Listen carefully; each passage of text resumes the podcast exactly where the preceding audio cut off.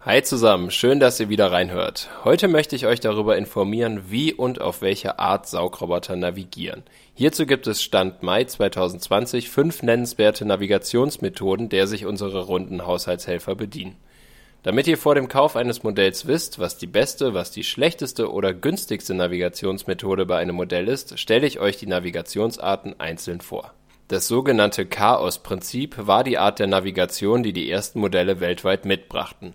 Chaos klingt allerdings deutlich schlimmer, als die Navigation in der Praxis ist. Genau genommen bedeutet es nur, dass der Roboter nicht weiß, wo im Raum er sich befindet und die Wohnung nach dem Zufallsprinzip abfährt. Somit weiß er auch nicht, wann alle Räumlichkeiten abgefahren sind. Sobald die Akkuleistung nachlässt, macht sich der Roboter auf dem Weg zurück zu seiner Ladestation. Egal, ob er schon in jedem Raum war oder nicht, weil das weiß er eben nicht genau. Tatsächlich ist diese Art der Navigation mittlerweile überholt. Man möchte einen Saugroboter, der so schnell und effizient reinigt wie möglich. Entsprechend ist das Kreuz- und Querfahren im Chaosprinzip nicht mehr allzu angesagt. Ein Roboter, der die Räumlichkeiten um sich herum wahrnimmt, weiß natürlich, wann alles abgefahren und entsprechend sauber ist. Vorteile am Chaosprinzip? Modelle sind meistens günstig, also unter 200 Euro, einsteigerfreundliche Bedienung und entsprechend für weniger Technikversierte gut nutzbar.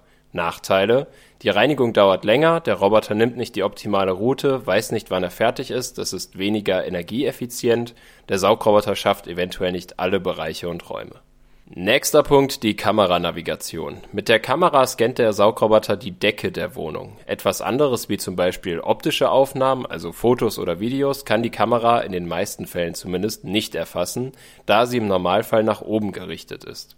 Die Decke wird umgerechnet in Grundriss und Fahrtweg. Anhand der Decke berechnet der Saugroboter den Boden. Das tut er, da er davon ausgeht, dass die Decke denselben Grundriss hat wie die Bodenfläche, was meistens auch der Fall ist. Schwierig wird diese Art der Navigation natürlich, wenn die Decke nicht den gleichen Grundriss hat wie der Boden. Dachschrägen etwa werden schnell zum Problem. Möbel und andere potenzielle Hindernisse oder Gegenstände werden nicht durch die Kamera gescannt. Dies geschieht dann in Kombination mit ebenso verbauten Infrarotsensoren, dazu gleich noch mehr. Mit Kameranavigation ist auch Mapping möglich, also das Erstellen von visuellen Karten der vier Wände, die sich in der App dann darstellen lassen. Natürlich gibt es auch Saugroboter, die eine Kamera mit an Bord haben, aber nicht darüber navigieren. Diese sollen dann eine Art fahrende Überwachungskamera darstellen, was mich in diversen Tests aber nicht überzeugen konnte. Beispiele sind hier der Haier XY HX SC3 oder IMAS A3S. Kameras ohne Navigation sind kurzweilig lustig, aber eigentlich auch komplett unnötig. Vorteile der Kameranavigation besser als das Chaos-Prinzip, Modelle sind trotz Kamera flach, Mapping ist auch ohne LDS möglich. Nachteile der Kameranavigation: Sie ist fehleranfällig, Möbel und Hindernisse vor dem Roboter werden bei anderen Navigationssystemen besser und genauer erkannt und mit Mapping lässt sich meist nichts anfangen. Man erkennt nur Balken vor sich, aber kann nicht genau sagen, ob das ein Tisch, eine Wand oder sonst irgendwas in der Art ist. Die Navigation mit Hilfe von Infrarotsensoren. Infrarotsensoren sind die wohl unspektakulärsten, aber nicht bedingt schlechtesten Sensoren, die man am Saugroboter findet Hierüber erkennt der Roboter etwa seine Ladestation. Also Infrarotsensoren haben eigentlich alle Saugroboter mit verbaut. Saugroboter, die nur über Infrarotsensoren navigieren, fahren die Wohnung im besten Fall in geraden Bahnen ab. Das nennt man dann Z-shaped oder Zigzag-Reinigung, also Zickzack. Sobald Saugroboter auf ein Hindernis treffen, umfahren sie dieses und setzen die Fahrt in Bahnen fort Gegenüber den Modellen mit Chaos-Prinzip haben sie da einen deutlichen Vorteil, da die Wahrscheinlichkeit, alle Bereiche durch die geraden Linien abzufahren, deutlich höher ist logischerweise. Vorteile der Navigation über Infrarotsensoren: Die Modelle sind meistens sehr günstig, können auch mal so bei 150 Euro nur liegen oder sogar darunter. Wohnungen unter 120 Quadratmeter werden abgedeckt, darüber allerdings selten, und es ist besser als das Chaos-Prinzip. Nachteile die Roboter wissen nicht, wo sie schon waren und was der optimale Weg ist, finden die Ladestation nicht immer wieder und haben im Normalfall kein Mapping im Softwarepaket mit dabei. Die hochwertigste Variante der Saugroboternavigation ist die Laserraumvermessung. Dafür findet sich auf der Oberseite eines Saugroboters ein wenige Zentimeter hoher Laserturm.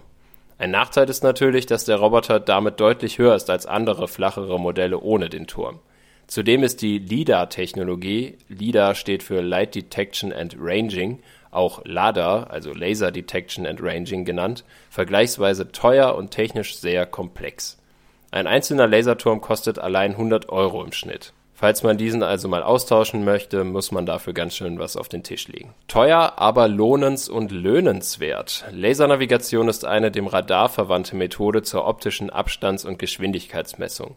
Laserdistanzsensoren kurz LDS ermöglichen eine äußerst präzise Vermessung der Gegebenheiten im Haus und somit auch eine detaillierte Karte, die sich in einer App abrufen lässt Letzteres ist besonders praktisch, da man bei einer guten Raumerkennung auf der Karte auch No-Go-Zonen und virtuelle Wände einzeichnen kann, also Bereiche, die der Roboter nicht abfahren soll.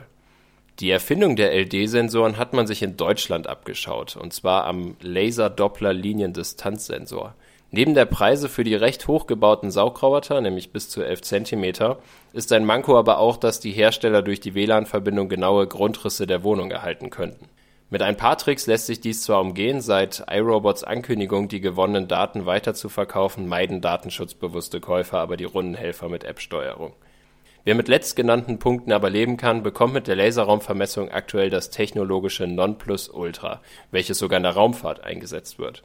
Genauer navigieren ist momentan nicht möglich. Vorteile der Laserraumvermessung: sehr detailliertes Mapping, wenige bis gar keine Zusammenstöße mit Möbeln außer Glastüren zum Beispiel oder Vasen systematisches Reinigen, Roboter können mit der Zeit schlauer werden, also den optimalen Weg durch die vier Wände finden. Zudem sind No-Go-Zonen, virtuelle Wände und Zoned Cleanup, also gezielte Reinigung an einem bestimmten Punkt oder in einem bestimmten Bereich möglich. Nachteile der Laserraumvermessung Datensammlung seitens der Hersteller, Modelle sind durch den Laserturm höher als andere Modelle und die Modelle sind teurer, also 200 Euro muss man da Minimum hinlegen, wenn ich an den Mi-Robot zum Beispiel denke. Und der Laserturm ist je nach Modell anfällig für Defekte. Zu guter Letzt wäre dann noch die Navigation durch einen Gyrosensor. Bei der Nutzung eines Gyrosensors misst der Saugroboter die Drehbewegungen von der Ladestation aus. Somit weiß er anhand seiner gefahrenen Route und den gemachten Drehungen, wo er sich befindet und wo seine Station ist. Die Navigation via Gyrosensor belegt im Ranking der besten Navigationsmethoden momentan Platz 2 nach der Laserraumvermessung.